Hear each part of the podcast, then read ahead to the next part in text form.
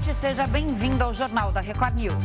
Olá, boa noite. Vamos aos destaques de hoje. Proposta do orçamento inclui valor médio de 405 reais para o Auxílio Brasil em 2023. Desemprego atinge o menor valor desde 2015, mas ainda atinge mais de 9 milhões de pessoas. União Europeia restringe vistos para turistas russos. E ainda, a NASA divulga sons inéditos de imagens observadas pelo telescópio James Webb.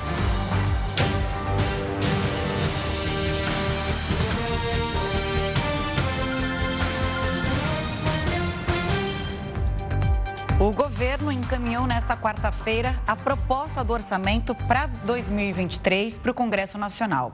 No texto não há previsão de aumento do Auxílio Brasil para 600 reais, ainda destacando aqui o ano que vem. O repórter Matheus Scavazini está lá em Brasília e tem os detalhes para a gente. Oi, Matheus, boa noite para você.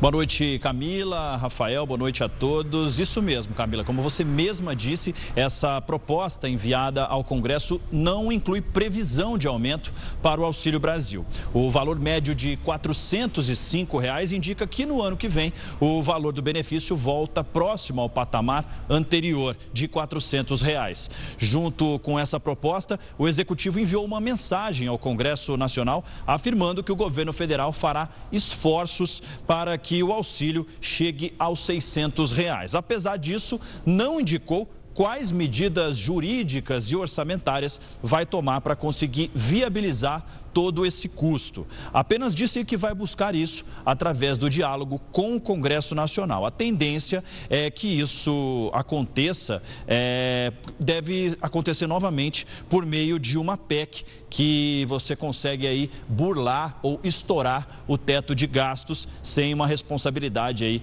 é, envolvendo o governo federal. O valor atual de 600 reais foi justamente aprovado pelo Congresso Nacional por meio de uma PEC que ao autorizou benefícios em ano eleitoral, algo que, a princípio, é proibido. Apesar disso, esse valor de 600 reais só vale até dezembro desse ano.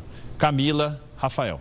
Exatamente isso, né, Matheus? O governo disse que o auxílio em primeiro momento seria de 600, agora vai ter, vai ter esse valor médio de 405 reais, mas nem o texto do, do, do próprio orçamento diz de onde vai vir esse dinheiro. Acho que a grande questão é essa e, como você disse, é, vai, deve gerar um novo rombo fiscal no orçamento, como a gente teve em 2022. Obrigada pela participação aqui. Boa noite, Matheus. Boa noite, Matheus. A Comissão de Constituição e Justiça da Câmara dos Deputados aprovou um projeto que aumenta o limite do faturamento para microempreendedores individuais. Atualmente, para se cadastrar como MEI, o limite é de 81 mil reais ao ano. Mas essa proposta é que ele passe então para 144 mil reais. Esse texto segue agora para votação no plenário da Câmara. Além dessa alteração no faturamento, o projeto também aumenta o limite de empregados contratados para dois. Caso seja aprovada então pela Casa, a proposta é encaminhada para análise no Senado Federal. A Câmara dos Deputados aprovou um projeto que autoriza o governo federal a criar loterias para financiar saúde e turismo.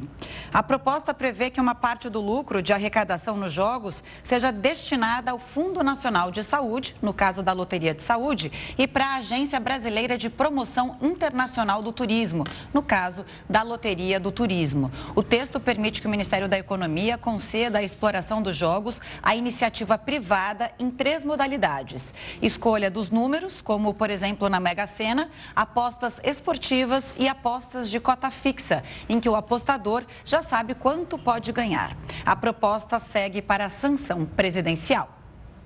E cerca de 700 mil brasileiros que vivem fora do país devem votar para presidente nas eleições desse ano. A previsão, então, é que haja sessões de votação em 132 países. O número de eleitores brasileiros no exterior cresceu quase 40% em comparação com as eleições de 2018. Este ano, o número então de brasileiros aptos a votar no exterior é maior do que o eleitorado de três estados, que é o caso do Acre, Amapá e Roraima. Só pode votar quem pediu essa transferência do domicílio eleitoral do Brasil para o país em que vive. Uma boa notícia: a taxa de desemprego continuou em queda e fechou julho com o menor patamar em sete anos. De acordo com a última pesquisa PNAD, divulgada pelo IBGE nesta quarta-feira, o índice de desocupação chegou a 9,1% no trimestre encerrado em julho. Essa é uma queda de 1,4 ponto percentual com relação aos três primeiros meses do ano, quando ficou em 10,5%, além de igualar o menor patamar desde dezembro de 2015. No período entre os meses de maio e julho, o número de pessoas ocupadas é de 98 milhões, um recorde desde o início da série histórica, que começou em 2012. Todos os setores da atividade econômica adicionaram pessoas ao mercado de trabalho, mas os que mais influenciaram para a desaceleração do desemprego foram as atividades de comércio, reparação de veículos automotores e motocicletas, além da administração pública. Apesar de bons números, a queda no desemprego chega com o maior patamar de empregos informais. Segundo o estudo, 13 milhões de pessoas trabalham sem carteira assinada atualmente. O grupo representa 39% de toda a população ocupada. Por outro lado, após dois anos em queda ou estagnado, o rendimento médio voltou a crescer com alta de 3%, alcançando o valor de R$ 2.693. Ainda então sobre esses dados do desemprego, a gente vai conversar, convidamos para esse bate-papo o Matheus Pisani, economista da CM Capital. Matheus, uma ótima noite para você, muito obrigado por aceitar o nosso convite. Boa noite, Rafael. Boa noite, Camila. E boa noite, boa noite a todos que nos assistem. Matheus, quando a gente olha de fato para a notícia, para a manchete e desses números que foram divulgados, automaticamente acende uma esperança, apesar do número ser ainda muito grande. Quando a gente olha também os desalentados, aquelas pessoas que não tinham uma ocupação, há uma certa queda considerável, afinal, temos mais pessoas dentro do mercado de trabalho. É possível, mesmo analisando as fatias dessa pesquisa, chegar numa conclusão que todos os números são benéficos ou algum ponto que chama atenção em relação a esse crescimento e que tem uma base que não seja assim tão sustentável?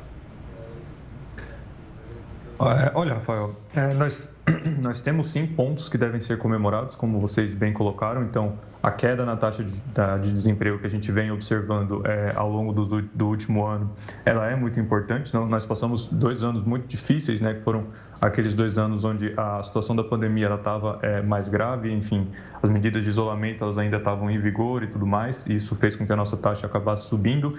Então, é importante que ela caia também é, não só a taxa de, de, de, desocupados ela caiu, mas também a taxa de subutilização, né? E aí só para explicar um pouco mais para quem nos acompanha, né? A subutilização é, são aquelas pessoas que elas não trabalham a quantidade de horas que elas gostariam. Então seria é, um, um, enfim, um emprego é, que não seria um emprego tradicional, enfim, seria ali mais uma, uma ocupação mais para gerar algum tipo de renda para que essas pessoas é, sobrevivam. Essa taxa também caiu, isso é positivo, e como colocado pela matéria, o rendimento é, real das pessoas ele também teve um, um incremento né, de cerca de 3%, o que é muito importante. Alguns fatores preocupam, mesmo com essas boas notícias, alguns fatores de fato preocupam. Um deles é justamente a taxa de informalidade, como foi é, colocado é, pela matéria que a gente acabou de ver. Então, é, dentro desse, dessa, desse crescimento da nossa economia e dessa geração de empregos, é, é, é, ele acaba acontecendo de maneira heterogênea entre os setores. Então, nós temos o setor de comércio e serviços, que tem, tem gerado muito emprego, né, já que eles sofreram mais durante a pandemia, eles estão se recuperando com mais vigor agora. Só que nós temos, por exemplo, o setor industrial, que ainda tem muita dificuldade em retomar o seu crescimento e automaticamente em gerar um maior número de vagas né, para as pessoas que estão procurando emprego, né? E isso é importante não só para a taxa de desemprego, como para o próprio rendimento né, das pessoas, já que o setor industrial ele possui uma média salarial superior aos setores de comércio e serviço. Então, isso é muito importante também. Né? E automaticamente, quando essas pessoas não, não encontram colocação, seja no setor industrial, seja no setor de comércio, comércio e serviço, elas partem para a parte de informalidade, já que aí é uma opção, né? geralmente as pessoas oferecem serviços ali que estão baseados em aptidões naturais dela, então é, uma pessoa pode acabar é, vendendo alimentos ou oferecendo algum tipo de serviço de reparo e tudo mais, para que elas consigam ter algum tipo de renda e consigam, é, enfim, dar continuidade às suas vidas também, né? Matheus, você falou da informalidade, né? Ao mesmo tempo, isso tem um peso muito grande na, na taxa de, de, desemprego, porque, na verdade, a, a, base não é sólida, né? O ideal seria que essas pessoas fossem contratadas e ganhassem benefícios. Essa é a minha primeira dúvida, se é realmente é, é, é esse impacto negativo que você falou. E o desemprego caiu, mas a taxa de ocupação teve retração. Como se explica isso? Uhum. É, sim, justamente, a, a, com relação à primeira pergunta, Camila, de fato, é uma base pouco sólida, né? já que é, a gente tem ali uma informalidade muito elevada e não só isso, né? Com essa perspectiva para o segundo semestre de uma possível desaceleração no nosso crescimento, em função da taxa de juros que está muito elevada, né? E internacionalmente também, a, todas as economias globais elas têm uma perspectiva ruim para o segundo semestre e isso afeta o Brasil. Isso pode é, fazer com que essa camada de informalidade ela acabe é, sendo mais engrossada, ela, acabe engrossando e a gente observe uma piora, na verdade, nesse indicador que tem melhorado bastante e que tem dado é, boas notícias recentemente. Né? Já com relação à taxa de ocupação, ela está justamente diretamente ligada a essa questão né, da informalidade. Então, você tem uma diferença ali. É, a PNAD ela é, uma, ela é um indicador que ela, ela incorpora né, tanto o mercado formal quanto o mercado informal. Ela é um pouco diferente do CAGED, que é o outro indicador de emprego que a gente acompanha bastante, que só pega o mercado formal. Então, às vezes, pode dar essa, essa impressão de que ela está sendo contraditória, mas é justamente por ela, é por ela abarcar esses dois setores, né? tanto a formalidade quanto a informalidade. Matheus, quando a gente olha para essa publicação que foi feita em relação aos números que foram divulgados e também o que já analisamos anteriormente com aquilo que foi levantado, o que chamava sempre atenção era a possibilidade oferecida entre os salários, que muitas vezes não é o suficiente para manter uma família. Você acredita que essa taxa de informalidade ela pode continuar crescendo porque pegamos um cidadão comum, se ele tem um registro na carteira com alguns benefícios, mas dentro da informalidade ele consegue fazer uma renda maior, é possível que também nos próximos levantamentos, com base no que nós passamos hoje, isso continua ainda crescendo? A história dos bicos, né, Rafa, Exato. que a gente falou outro dia aqui. Com certeza, com certeza. A informalidade, é, muitas vezes, ela carrega um aspecto ali é, negativo, né? Parece que as pessoas estão ali lutando muito para sobreviver, mas existe essa possibilidade sim, né? Dado que, como a gente mencionou anteriormente, a retomada do emprego ela tem sido concentrada em setores muito específicos e são setores que não necessariamente pagam salários muito elevados. Né? Então, quando a pessoa coloca na mesa, né, entre às vezes ofertar é, um serviço baseado numa aptidão natural que ela tem, um, conhecimento que ela adquiriu ao longo do tempo e que ela vê a possibilidade de oferir um nível de renda superior ao que ela tem no mercado formal, é, com enfim a carteira assinada e com todos os benefícios, pode ser sim que ela opte é, por esse por esse por essa primeira opção, né, aí na informalidade. Mas o que vai é, ajudar a, a, entender essa dinâmica entre esses esses dois setores é justamente a dinâmica da nossa própria economia. Né? Então é muito difícil que você tenha é, uma opção né, dessa naturalmente pela informalidade em um ambiente que nosso crescimento ele está prejudicado, que nosso crescimento ele não está correspondendo com as expectativas, né? Porque aí você vai ter um nível de demanda menor por esses serviços que são é, ofertados por essas pessoas no mercado informal e automaticamente o nível de renda delas vai cair. Então esse, esse setor ele acaba se tornando é, desinteressante nesse contexto de baixo crescimento. Então, o, o crescimento do país ele tende a ser, é, ele tende a, ser a, a variável chave para a gente entender essa dinâmica dentro do mercado de trabalho no decorrer do ano. Matheus, uma coisa que me chamou a atenção é que todos os setores contrataram. Não teve nenhum setor da economia que não abriu vaga é, em julho. Isso é muito bom, né? Há um motivo para se comemorar. Quer dizer, essa é uma tendência que veio para ficar? É, é, muito bom, de fato, Camila, mas infelizmente não é uma tendência que veio para ficar. Né? Esse é um movimento que responde muito mais a essa retomada, né, depois do período mais difícil da, da pandemia. Então, nós tivemos setores, né, como a gente mencionou, que foram mais afetados, como o comércio, os serviços, né, principalmente aqueles que ficaram, tiveram que ficar fechados fechado, né, durante algum tempo, é, bares, restaurantes, lojas e tudo mais.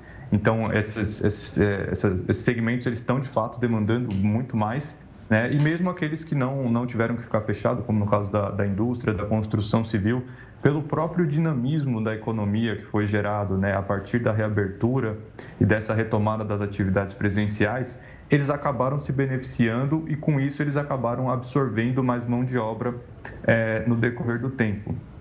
Por que, que isso, esse, infelizmente, não é um movimento que veio para ficar?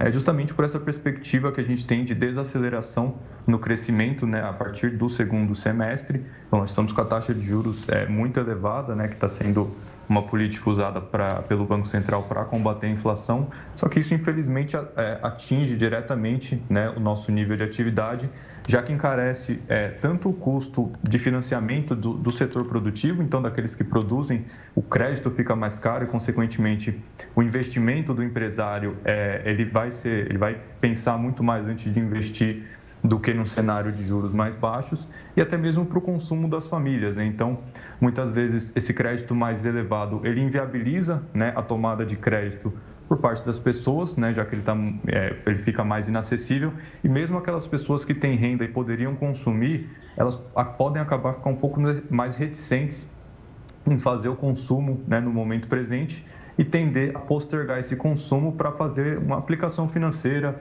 ou algo que lhe pague ali uns juros que é, elas vejam como mais é, benéfico para o seu, pro seu, enfim, para os seus recursos.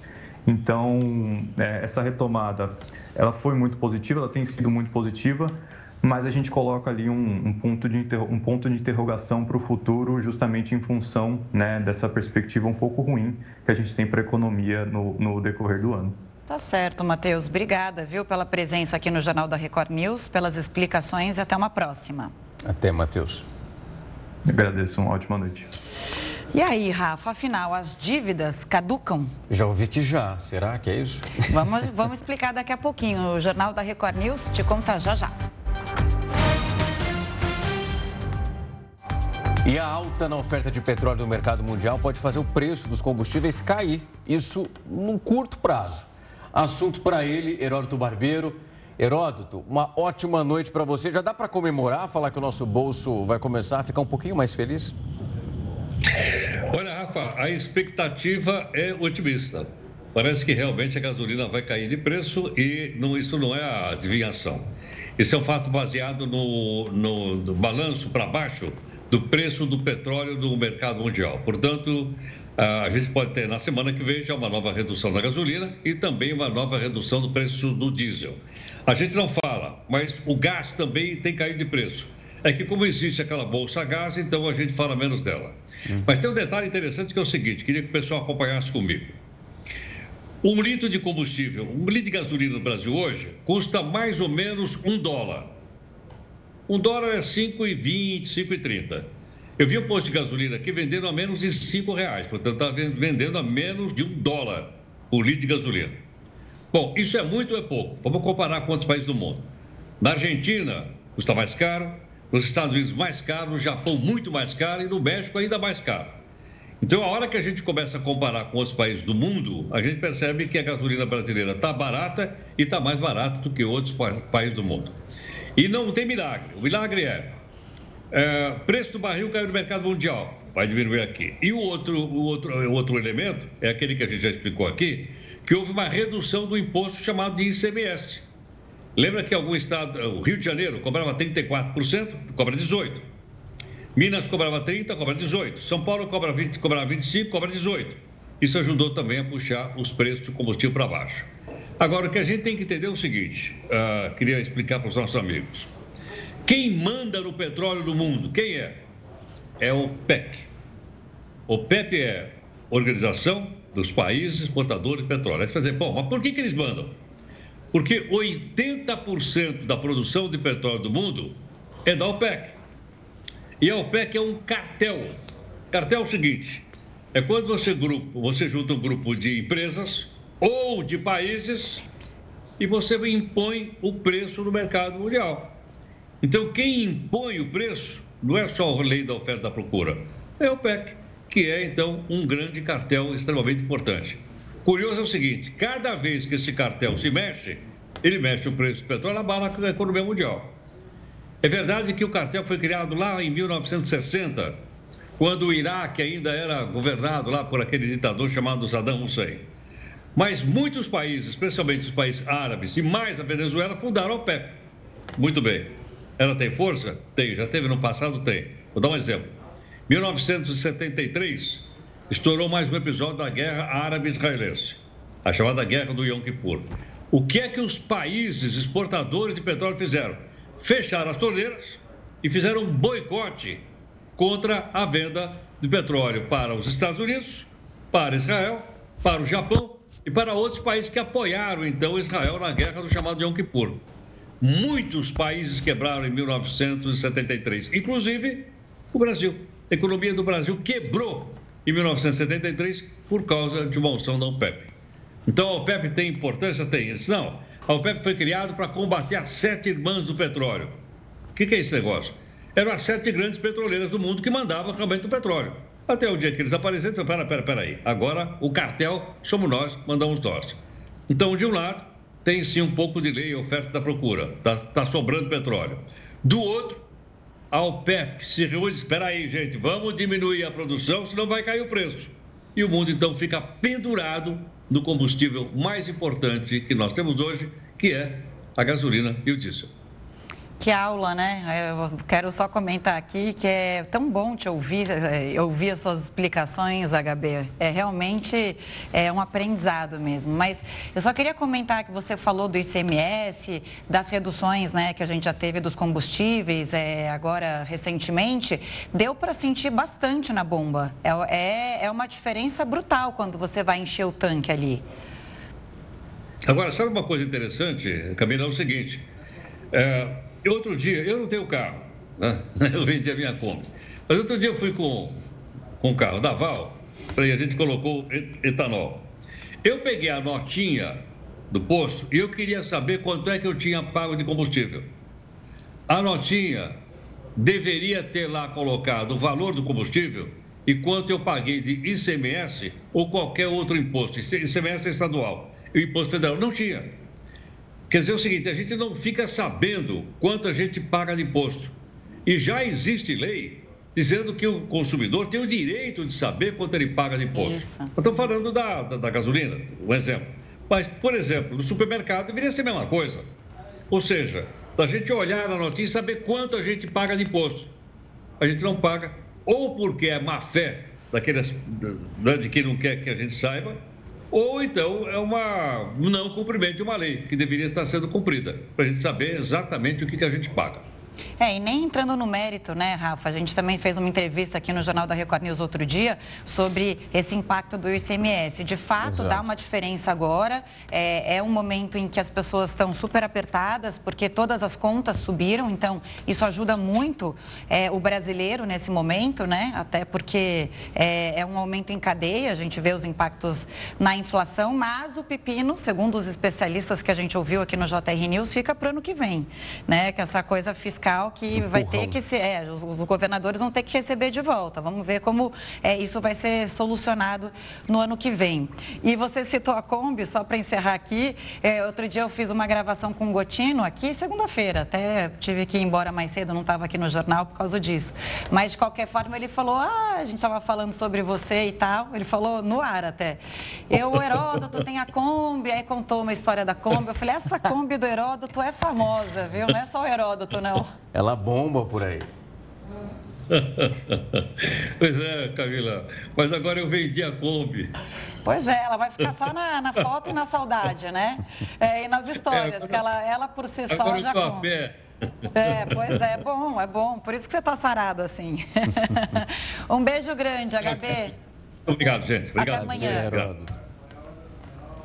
A Europa enfrenta o risco de ter racionamento de energia se a Rússia reduzir ainda mais as remessas de gás ao continente. Essa é a principal preocupação hoje e ainda vem o inverno por aí. Hoje o fornecimento foi interrompido. Além da possibilidade de corte do fornecimento de gás por causa dos impasses econômicos causados pela guerra, os europeus vão enfrentar uma interrupção do fornecimento.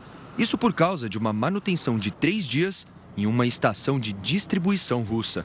Os países do oeste da Europa estão em alerta por conta da interrupção que começou já na manhã dessa quarta-feira. Segundo autoridades russas, a manutenção será no gasoduto Nord Stream e deve durar até sábado.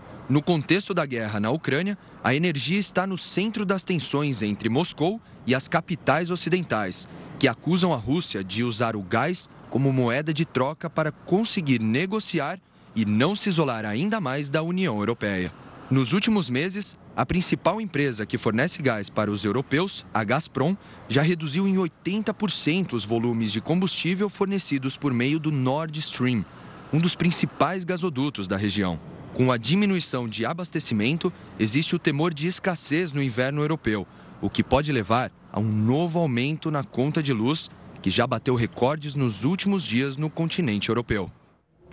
O Tribunal Regional Eleitoral do Rio de Janeiro indeferiu, isso na tarde de hoje, inclusive, o registro de candidatura de Gabriel Monteiro a deputado federal. Quem tem as informações sobre os motivos dessa decisão, o repórter Denis Queiroz, direto do Rio. Boa noite, Denis. Boa noite, Camila e Rafael. Por seis votos a um, o Tribunal Regional Eleitoral aqui do Rio indeferiu o registro da candidatura a deputado federal de Gabriel Monteiro. Pela decisão, ele não poderá usar recursos públicos e terá que devolver o que já foi destinado à campanha dele. Além disso, Gabriel Monteiro está proibido de fazer campanha na propaganda de televisão. Gabriel, que foi cassado na Câmara do Rio este mês por quebra do decoro parlamentar, poderá recorrer ao Tribunal Superior Eleitoral. O ex-policial militar e youtuber é acusado de assédio e por forjar vídeos na internet. Voltamos com vocês, Camila, Rafael. Obrigada, Denis. Bom, e a Justiça de São Paulo autorizou a cobrança de uma dívida de, de, uma dívida cinco anos depois dela ter sido gerada. Essa decisão é, levantou dúvidas sobre a validade ou não da prescrição dos débitos nesse prazo. Quem esclarece esse assunto para a gente é o Roberto Pfeiffer, professor de Direito Comercial da USP. Professor, boa noite, bem-vindo ao Jornal da Record News. E aí, né? Porque tem essa dúvida se tem prazo para a dívida expirar ou não tem, o que, que a lei prevê? Bem, boa noite a todos os telespectadores. O artigo 43 do Código de Defesa do Consumidor determina que uma dívida só pode constar dos cadastros negativos, né, de negativação de crédito por cinco anos. Passados cinco anos da existência daquela dívida, esse, essa informação né, de que o consumidor está negativado, de que ele deve, deve ser excluída desses cadastros de eh, proteção de crédito. Professor, quando a gente olha para essa possibilidade, eu acho que talvez o que tenha gerado uma confusão é porque há essa retirada desse processo. Mas a dívida, ela continua existindo e, no caso, quem não fez o acerto, ele pode continuar sendo cobrado por isso? É exato. Na verdade, é o que prescreve, né, que é o jargão jurídico, é, é, é a possibilidade de uma exigência, é, por exemplo, por uma ação judicial, então não pode ser superior a cinco anos, ou a constância nos cadastros de negativação por cinco anos. Porém, a dívida continua existindo. Ela pode ser cobrada amigavelmente é, ou por intermédio de é, é, plataformas né, de cobrança de dívida, desde que não coloquem o consumidor em, em situação de vexame ou, ser, ou, ou haja uma insistência na cobrança dessa dívida, por um lado, e, ou e também eles não podem informar a ninguém que a existência dessa dívida, né? como, por exemplo, uma condição para um acesso a um novo crédito, é, é, essa é, existência não pode ser mais informada passados os cinco anos. Porém, a dívida persiste e pode ser cobrada desde que amigavelmente. É, isso para mim é um pouco confuso, né? Porque é uma linha tênue em você ser cobrado amigavelmente. Até porque as empresas que fazem cobrança não são nada amigáveis, né? Ficam ligando, fazem aquela coisa é, insistente mesmo. Mas só para a gente entender, é, na verdade, quando a pessoa ganha o direito de tirar o nome sujo né, do cadastro, conseguir limpar o seu nome ali naquele cadastro, ela continua com a dívida. Mas e aí não pode beneficiar a pessoa que é mal pagadora? É, é, justamente por isso é que é, não se extingue por completo a dívida. Né? Então, o que, que o direito pensa? É, ele dá um tempo para ser cobrado é, de forma é, legal, né? de forma jurídica os cinco anos, né, em média. É, e durante esse tempo também a pessoa fica negativada. Mas nada é, no direito ele é eterno, né? Então, pra, até para estimular que as pessoas tenham por um lado, é, vão atrás dos seus direitos dentro de um tempo, e por outro lado, também a pessoa não fique penalizada eternamente, ele dá esse prazo. É, e, no entanto, né, para, por exemplo, é, é determinar né, que essa pessoa não possa, o próprio credor não, não seja obrigado a estabelecer uma nova relação jurídica, essa dívida persiste. É um pouco confuso, efetivamente, é. mas seguinte forma: ele não pode ser negativado por mais de cinco anos, não pode ser cobrado judicialmente, porém, essa dívida persiste nada impede que, numa situação amigável, por exemplo, a pessoa quer de volta o cartão de crédito junto a uma instituição financeira. Ela não é obrigada a dar um novo cartão de crédito pela existência de uma dívida que já, já dura seis, sete anos com ela própria. Nada impede deles entrarem em acordo e ele conseguir novamente o acesso ao cartão de crédito. Professor, eu vi um ponto que me chamou a atenção e queria até confirmar se isso é real. Essa possibilidade de algumas dívidas que podem prescrever no espaço menor de cinco anos. Isso é real? Isso é notável? Há de possibilidades? Isso quem define a empresa? Existem algumas dívidas que prescrevem em menos de cinco anos. Por exemplo, dívida de locação é três anos, né? Existem sim, é, por exemplo, um cheque é, sem fundos, né? Ele prescreve em menos tempo, né? Ele pode ser executado apenas em seis meses. Mas a maior parte das dívidas de consumo são efetivamente de cinco anos. Há dívidas até que prescrevem mais tempo, dez anos, né? Mas, a, quase, mas as de consumo, no máximo cinco anos.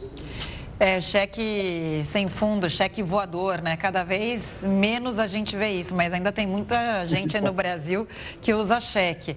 Agora, é, a pessoa tem que entrar na justiça para conseguir esse direito de tirar o nome, é, limpar o nome depois de cinco anos e mesmo que ela fique com a dívida? Excelente pergunta. É, é, na verdade, já existiria, por parte dos próprios é, cadastros, né, existiria um dever de jamais ter uma informação que dure mais de cinco anos. No entanto, se persistir durante esses cinco anos essa, essa informação, a pessoa pode sim entrar na justiça, inclusive ela pode pleitear, né, se isso persistir, ele não tirou nesse prazo, até mesmo uma indenização por danos morais, a depender de de cada situação. Professor, quando a gente olha para essas possibilidades, eu vou pegar um outro ponto que a Camila trouxe, que é o ato de incentivo. Justamente a gente teve, tem uma, nós chegamos nessa entrevista de hoje através de uma decisão do Tribunal de Justiça, ela também foi validada pelo, por outras instâncias. Não há um conflito, há de fato uma decisão, mas isso ele vai se reverberando para outros anos. É possível esperar um novo entendimento porque, exato, quando a gente vê essa possibilidade de entendimento, as pessoas, ok, fiz uma dívida e não há uma preocupação em sanar isso nesse momento, porque nós podemos, de fato, daqui a cinco anos ter uma definição. É, essa alteração acontece com muita frequência? E é uma queda de braço, né, entre direito de consumidor e para quem quer receber essa, as dívidas, né? Perfeito. Então vamos, vamos dividir em duas respostas. Né? Então, em primeiro lugar, não me parece que essa situação crie exatamente um incentivo ao inadimplemento, né? a pessoa deixar de pagar, porque, de qualquer forma, cinco anos é um prazo longo e a gente deve se lembrar que, durante esse tempo, né, ele acaba ficando afastado da possibilidade de, concessão de novos créditos e, e mesmo de de acesso, por exemplo, a bens muito, e serviços muito importantes, como um telefone celular, né, né, eventualmente até uma ligação de luz elétrica, né? ou seja, acaba durante esse prazo, é um prazo longo e as restrições são muito grandes.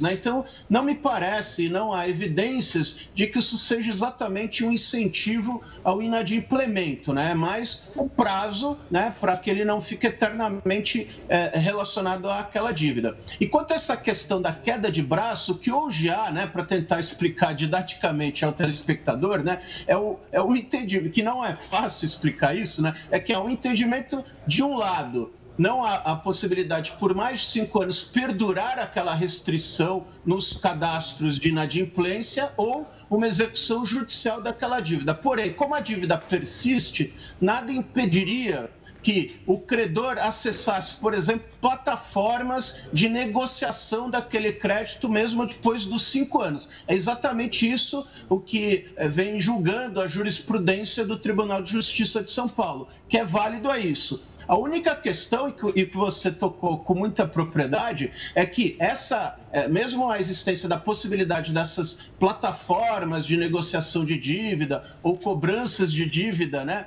É, amigáveis, entre aspas, elas não podem ser nem insistentes demais, né, a ponto de colocar o consumidor num constrangimento, e nem é, podem informar a outros credores a existência dessa negociação, a existência dessa possibilidade de negociação. Mas eles podem tentar negociar e cobrar, né, desde que não seja de forma insistente.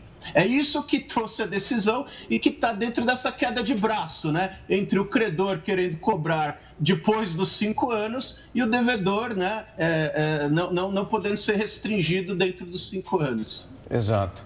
Professor, mais uma vez, muito obrigado por aceitar o nosso convite e vir aqui trazer essa explicação que é super necessária e vai tirando as nossas dúvidas. Uma ótima noite para o senhor. Eu que agradeço e parabenizo aí a Record News pelo excelente trabalho. Muito obrigado. Obrigada, boa noite.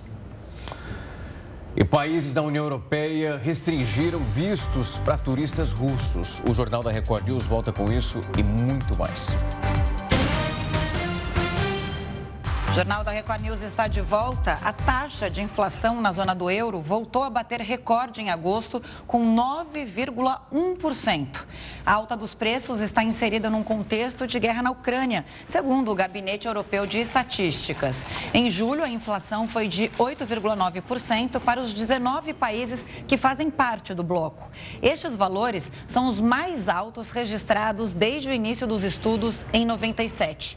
O Banco Central Europeu marcou uma reunião para a semana que vem, na qual é esperado que, que se adote um aumento da taxa de juros para conter a inflação. A União Europeia anunciou que vai limitar o acesso a vistos para turistas russos entrarem em países do bloco. E com isso fica suspenso o acordo que facilitava a emissão do documento. Na prática, esse processo para aquisição do registro será mais demorado e o número de novos vistos deve cair. República Tcheca e Polônia estão entre os países que votaram a favor desse bloqueio completo.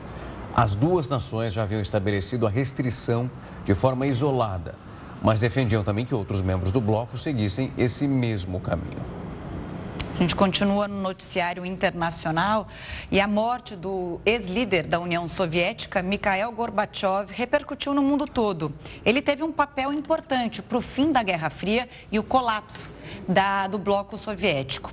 A gente recebe agora César Albuquerque, pesquisador da USP, para falar sobre a trajetória política de Gorbachev e os possíveis impactos da morte dele para a Rússia. César, boa noite para você e não só para a Rússia, mas para outros países, né? A gente pode até incluir a China nessa avaliação. Bem-vindo. Obrigado, boa noite a vocês, boa noite a todos. Então, fazer uma avaliação sobre, sobre os impactos né, da morte dele e qual é o legado que ele deixa para a Rússia e não só para a Rússia, mas para outros países como a China, que é um país, tá, um país comunista. Perfeito. Bom, a, o Gorbachev, na verdade, o falecimento do Gorbachev marca o fim de uma certa era, né? A gente está falando do último líder, o último grande líder que protagonizou o período da Guerra Fria e a realidade que marcou a segunda metade do século XX, a geopolítica mundial na, na segunda metade do século XX. É, dentro da Rússia, a imagem do Gorbachev é bastante negativa, desde o fim da, da União Soviética, em 1991, por ser atrelada à figura de um líder que levou à perda do protagonismo político e econômico da Rússia que desempenhou um papel de superpotência, rivalizando com os Estados Unidos ao longo do, da Guerra Fria, das tensões da corrida armamentista. É, então, internamente, a imagem dele era negativa, Mas no cenário internacional, a visão dele era bastante positiva. Ele é, ele é associado sempre à figura que trouxe a democracia, a abertura econômica e política da Rússia e que mais tarde seria de algum modo é, retrocedida, principalmente durante os anos Yeltsin e mais fortemente ali durante o período já Putin, né? É, a relação dele com a, com a China é bastante é, é interessante, porque foi durante o período da liderança do Gorbachev, é, pós-1985, que houve uma reaproximação da União Soviética com a China, que havia se rompido ainda durante o período é, é, anterior a ele, né, nas décadas de 60 e 70 a China e a, e a, União Soviética, embora fizessem parte do mesmo bloco socialista, elas tinham rompido e, e tinham uma relação bastante afastada naquele período, né? E ele tem uma aproximação muito em, é, é, é, buscando alternativas para conduzir a sua reforma, que ele inicia em 85, embora ele fosse um pouco é, reticente à estratégia que a China adotou é, a partir de, da, da, do grande salto para frente e das reformas do Deng Xiaoping, que pretendiam manter o controle político mais centralizado e uma abertura econômica mais intensa. É, então, essa relação dele com a China teve uma proximidade e que depois, ao longo do, da década de 90, o início dos anos 2000, a China e a Rússia mantinham uma relação praticamente estável, mas sem grandes proximidades, e que voltou a se aproximar agora, em tempos mais recentes, já sob a liderança Putin, é, numa oposição, vamos dizer assim, ao Ocidente. César, quando quero agora trabalhar uma outra proximidade mais entre Gorbachev e Putin. Hoje eu estava acompanhando alguns pontos, por exemplo, o Kremlin não tinha definido até a tarde se acompanharíamos um funeral de Estado. Isso não havia sido definido por eles. Quando a gente olha uma frase dessa, nós começamos a olhar o que, da onde ela vem, como ela foi embasada, como de fato uma figura tão importante nesse processo, agora por parte de Vladimir Putin, inclusive divulgou uma nota lamentando a morte, falando dessa representatividade, a importância que isso tem para ele. Quando Putin foi eleito, também tem uma frase dele muito específica de Gorbachev, dizendo que concordava com a eleição, mas que alguns pontos eram questionáveis. Para quem entender e quem nos acompanha nesse momento entender esse processo todo, eu queria levantar isso com você, de fato, como foi essa relação deles, porque parecia em certos momentos muito frias. Eles tinham discordâncias que eram muito presentes em relação ao movimento de liderança e como a Rússia se apresentava para o mundo. Pois é, a relação do Putin com o Gorbachev é uma relação bastante é, controversa, né? Então, se a gente pega ali no momento em que o Putin assume o poder, inicialmente nos anos em 2000 mesmo, quando o Yeltsin é, renuncia ao cargo de presidente, o Putin era primeiro-ministro, ele assume interinamente e depois ele ganha as eleições em 2000. É, naquele momento, Gorbachev tinha uma relação bastante próxima com o Putin. Próxima no sentido de apoiá-lo, não que o Putin o, o, tivesse como uma liderança próxima e, e de conselhos ou algo do tipo, mas ele apoiava a liderança do Putin e assim se manteve, principalmente no âmbito doméstico, até 2007, é, pelo menos, é, reconhecendo que o Putin era um líder que estava, que era responsável pela estabilização econômica e política da Rússia depois dos conturbados anos da liderança Yeltsin, né? É, da crise econômica e política, que na verdade se inicia ainda é, no final da perestroika, durante a liderança dele, mas para o Gorbachev ele foca muito mais no período Yeltsin, né? E de fato a crise russa foi mais intensa durante os anos 90. Então, nesse sentido, o, o Gorbachev re recebe a, a, eleição inicial do Putin como algo muito positivo e defendia o Putin mesmo é, presente na mídia internacional, em vários artigos que ele publicava, em, em veículos de imprensa no exterior, até porque a presença dele era muito mais frequente em veículos do exterior do que na mídia russa em si. Esse, esse processo começa a se romper mais ou menos no final da primeira década do século XXI. É, com Gorbachev é, questionando é, aquele movimento do Putin de colocar e de indicar o Medvedev como candidato a presidente no lugar dele, e depois a decisão do Putin de voltar ao poder na sucessão do Medvedev. É, em 2012, quando é, a Rússia vive um período de intensos protestos nas eleições legislativas, é, marcado por, por denúncias de corrupção, essa ruptura é bastante acentuada. O que é interessante a gente notar é que essa ruptura em relação à gestão Putin, ela se dá no âmbito mais doméstico. É, então, de, o Gorbachev passa a apontar retrocessos na, democráticos, retrocessos institucionais, mas esse mesmo cenário a gente não verifica na relação do Gorbachev com a política externa russa.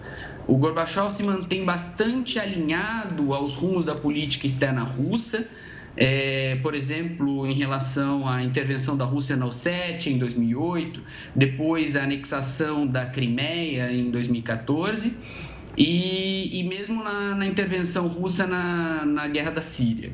O Gorbachev não se manifestou recentemente em relação à guerra da, da Ucrânia, principalmente porque a saúde dele já estava debilitada e também porque ele não encontrava muito espaço nos meios de comunicação, especialmente russos. Mas Controlados um alinhamento. Diga-se de passagem. Exato, exato. É. Principalmente depois do momento que ele se torna um crítico do, do governo russo local, né? um crítico leal, mas ainda assim um crítico ao governo russo, ele perde espaço e aí isso, as manifestações dele são menos frequentes. Sim. Tá certo. Bom, e também ele é apontado por alguns especialistas como um fator decisivo para esse discurso, a narrativa nacionalista do Putin até hoje. Obrigada pelas explicações. Uma boa noite. Volte sempre. Boa noite. Aqui é o Jornal da Record News. Muito obrigado, eu que agradeço. Boa noite. E a NASA divulgou sons que são inéditos de imagens que foram observadas pelo telescópio James Webb. O Jornal da Record News volta já. Os familiares das vítimas do ataque durante a Olimpíada de Munique de 1972 serão indenizados pelo governo alemão. Em setembro daquele ano, integrantes da equipe israelense foram feitos reféns por palestinos do grupo radical Setembro Negro. O ataque terminou com 18 mortos, incluindo 11 atletas de Israel. O governo da Alemanha, onde aconteceu a Olimpíada, vai pagar 28 milhões de euros aos familiares. O acordo de indenização foi comemorado pelo presidente de Israel, que afirmou que esse é um importante passo dado pelos alemães para assumir a responsabilidade sobre o atentado. A ONU publicou um relatório que aponta para as possíveis violações de direitos humanos, isso contra os uigures, etnia de maioria muçulmana e que habita a Ásia Central. Esse relatório que é da Comissão de Direitos Humanos diz que existem padrões condizentes com a prática de tortura na região e alerta para os riscos de crimes contra a humanidade. A ONU concluiu então que essas medidas adotadas pelo governo foram discriminatórias, contra os uigures e também outras comunidades muçulmanas. O embaixador da China afirmou que o país se opõe ao relatório e disse que o objetivo é minar a estabilidade chinesa. O número de pessoas que usam lentes de contatos é cada vez maior, mas o mau uso pode levar a infecções graves e até cegueira. Desde o início da pandemia de Covid-19, a quantidade de pessoas com lentes de contato aumentou em 10%, o que pode ser explicado pela utilização das máscaras, que podem dificultar na hora de usar óculos. Apesar de ser um recurso com alta eficácia e também uma alternativa para quem enfrenta problemas de visão, o mau uso pode acarretar sérios prejuízos. Infecções na córnea são a maior, a complicação mais grave que pode acontecer com o mau uso das lentes. Muitos pacientes acabam tendo como consequência dessa infecção cicatrizes, muitos têm que ser submetidos a um transplante de córnea e ainda outros acabam perdendo a visão por causa dessa infecção relacionada ao uso das lentes. Por causa disso, no próximo mês, inicia a campanha do Setembro Safira para conscientização sobre o correto uso das lentes de contato. A alta na demanda também pode ser explicada pela quantidade cada vez maior de pessoas com problemas de visão. Segundo a Organização Mundial da Saúde, os casos de miopia já alcançaram o patamar de epidemia em alguns países. A entidade estima que em 2050, mais da metade da população mundial será afetada pelo problema. E por isso é preciso saber como cuidar das lentes para aproveitar os benefícios sem colocar a saúde em risco. Nós sabemos que esta fator de risco para infecção são maus hábitos. Quais são estes? o hábito de dormir com as lentes de contato, o hábito de molhar as lentes de contato com água de chuveiro, de torneira, de piscina, de mar, o hábito de não descartar as lentes no prazo de validade. E o outro fator, grande fator de risco, é a falta de higiene, a falta de cuidados. O Japão tem mais vagas de trabalho do que candidatos. Um panorama completamente diferente do nosso, né? Pois é, sonho parece até, Pois, está né? longe da nossa realidade. Em julho, a cada 129 vagas de trabalho oferecidas, havia apenas 100 candidatos. Ou seja, tem mais emprego, obviamente, do que trabalhador. E as empresas vão enfrentando dificuldades para encontrar esses novos profissionais. Os empregos aumentaram quase 48% no setor de turismo e também hospitalidade e 15% no transporte e nos correios. Só que é preciso acompanhar esses dados com muita atenção, principalmente no setor industrial. A alta nos preços das matérias-primas está prejudicando o lucro das empresas e pode afetar até o emprego nesse caso. O Japão é o terceiro país no mundo com a menor taxa de desemprego, atrás da Singapura e também Suíça. As versões atualizadas das vacinas contra a Covid-19 da Pfizer e da Moderna foram aprovadas, isso nos Estados Unidos. Além de serem eficazes contra a cepa original, os novos imunizantes protegem também contra subvariantes BA4 e BA5 da Omicron. Essas linhagens representam a maior parte dos casos no país. A vacina da Pfizer poderá ser administrada em pessoas com 12 anos ou mais. Já a da Moderna é indicada para quem tem idade superior a 18 anos. Os dois imunizantes devem ser administrados em dose única, com intervalo de pelo menos dois meses é, entre elas. E a NASA, que acabou divulgando hoje sons de algumas imagens que foram observadas por aquele super telescópio, o James Webb. Os pesquisadores usaram programas de computador para traduzir as informações não audíveis pelo ser humano em uma onda sonora perceptível aos nossos ouvidos.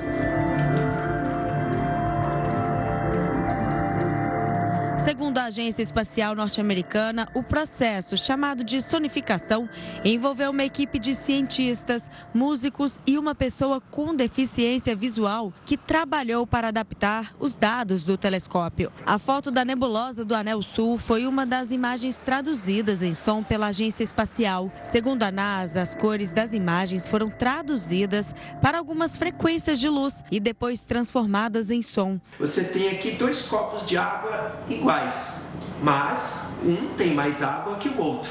Se eu bater com a colherzinha aqui, em cada um deles, cada um vai dar um som diferente, uma frequência diferente, porque este tem mais água que aquele.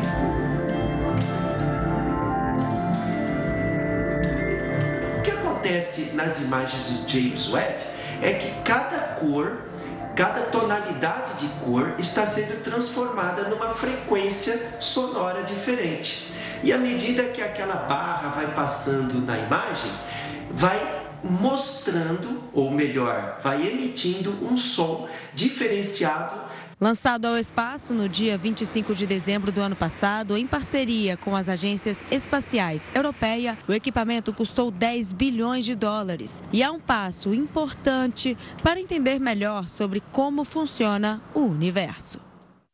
Rafa, outra, outro som que a gente ouviu do espaço era meio sombrio, misterioso. É. Esse achei bonito, combina uma até imagem com a... escura, né? Acho que a imagem colorida ajudou. Imagem, é. Dá até para tranquilizar. É, parece uma musiquinha, né? Bom, o Jornal da Record News fica por aqui. Muito obrigada pela companhia. Uma ótima noite para você. Logo na sequência vem News das 10 com a Renata Caetano. Até!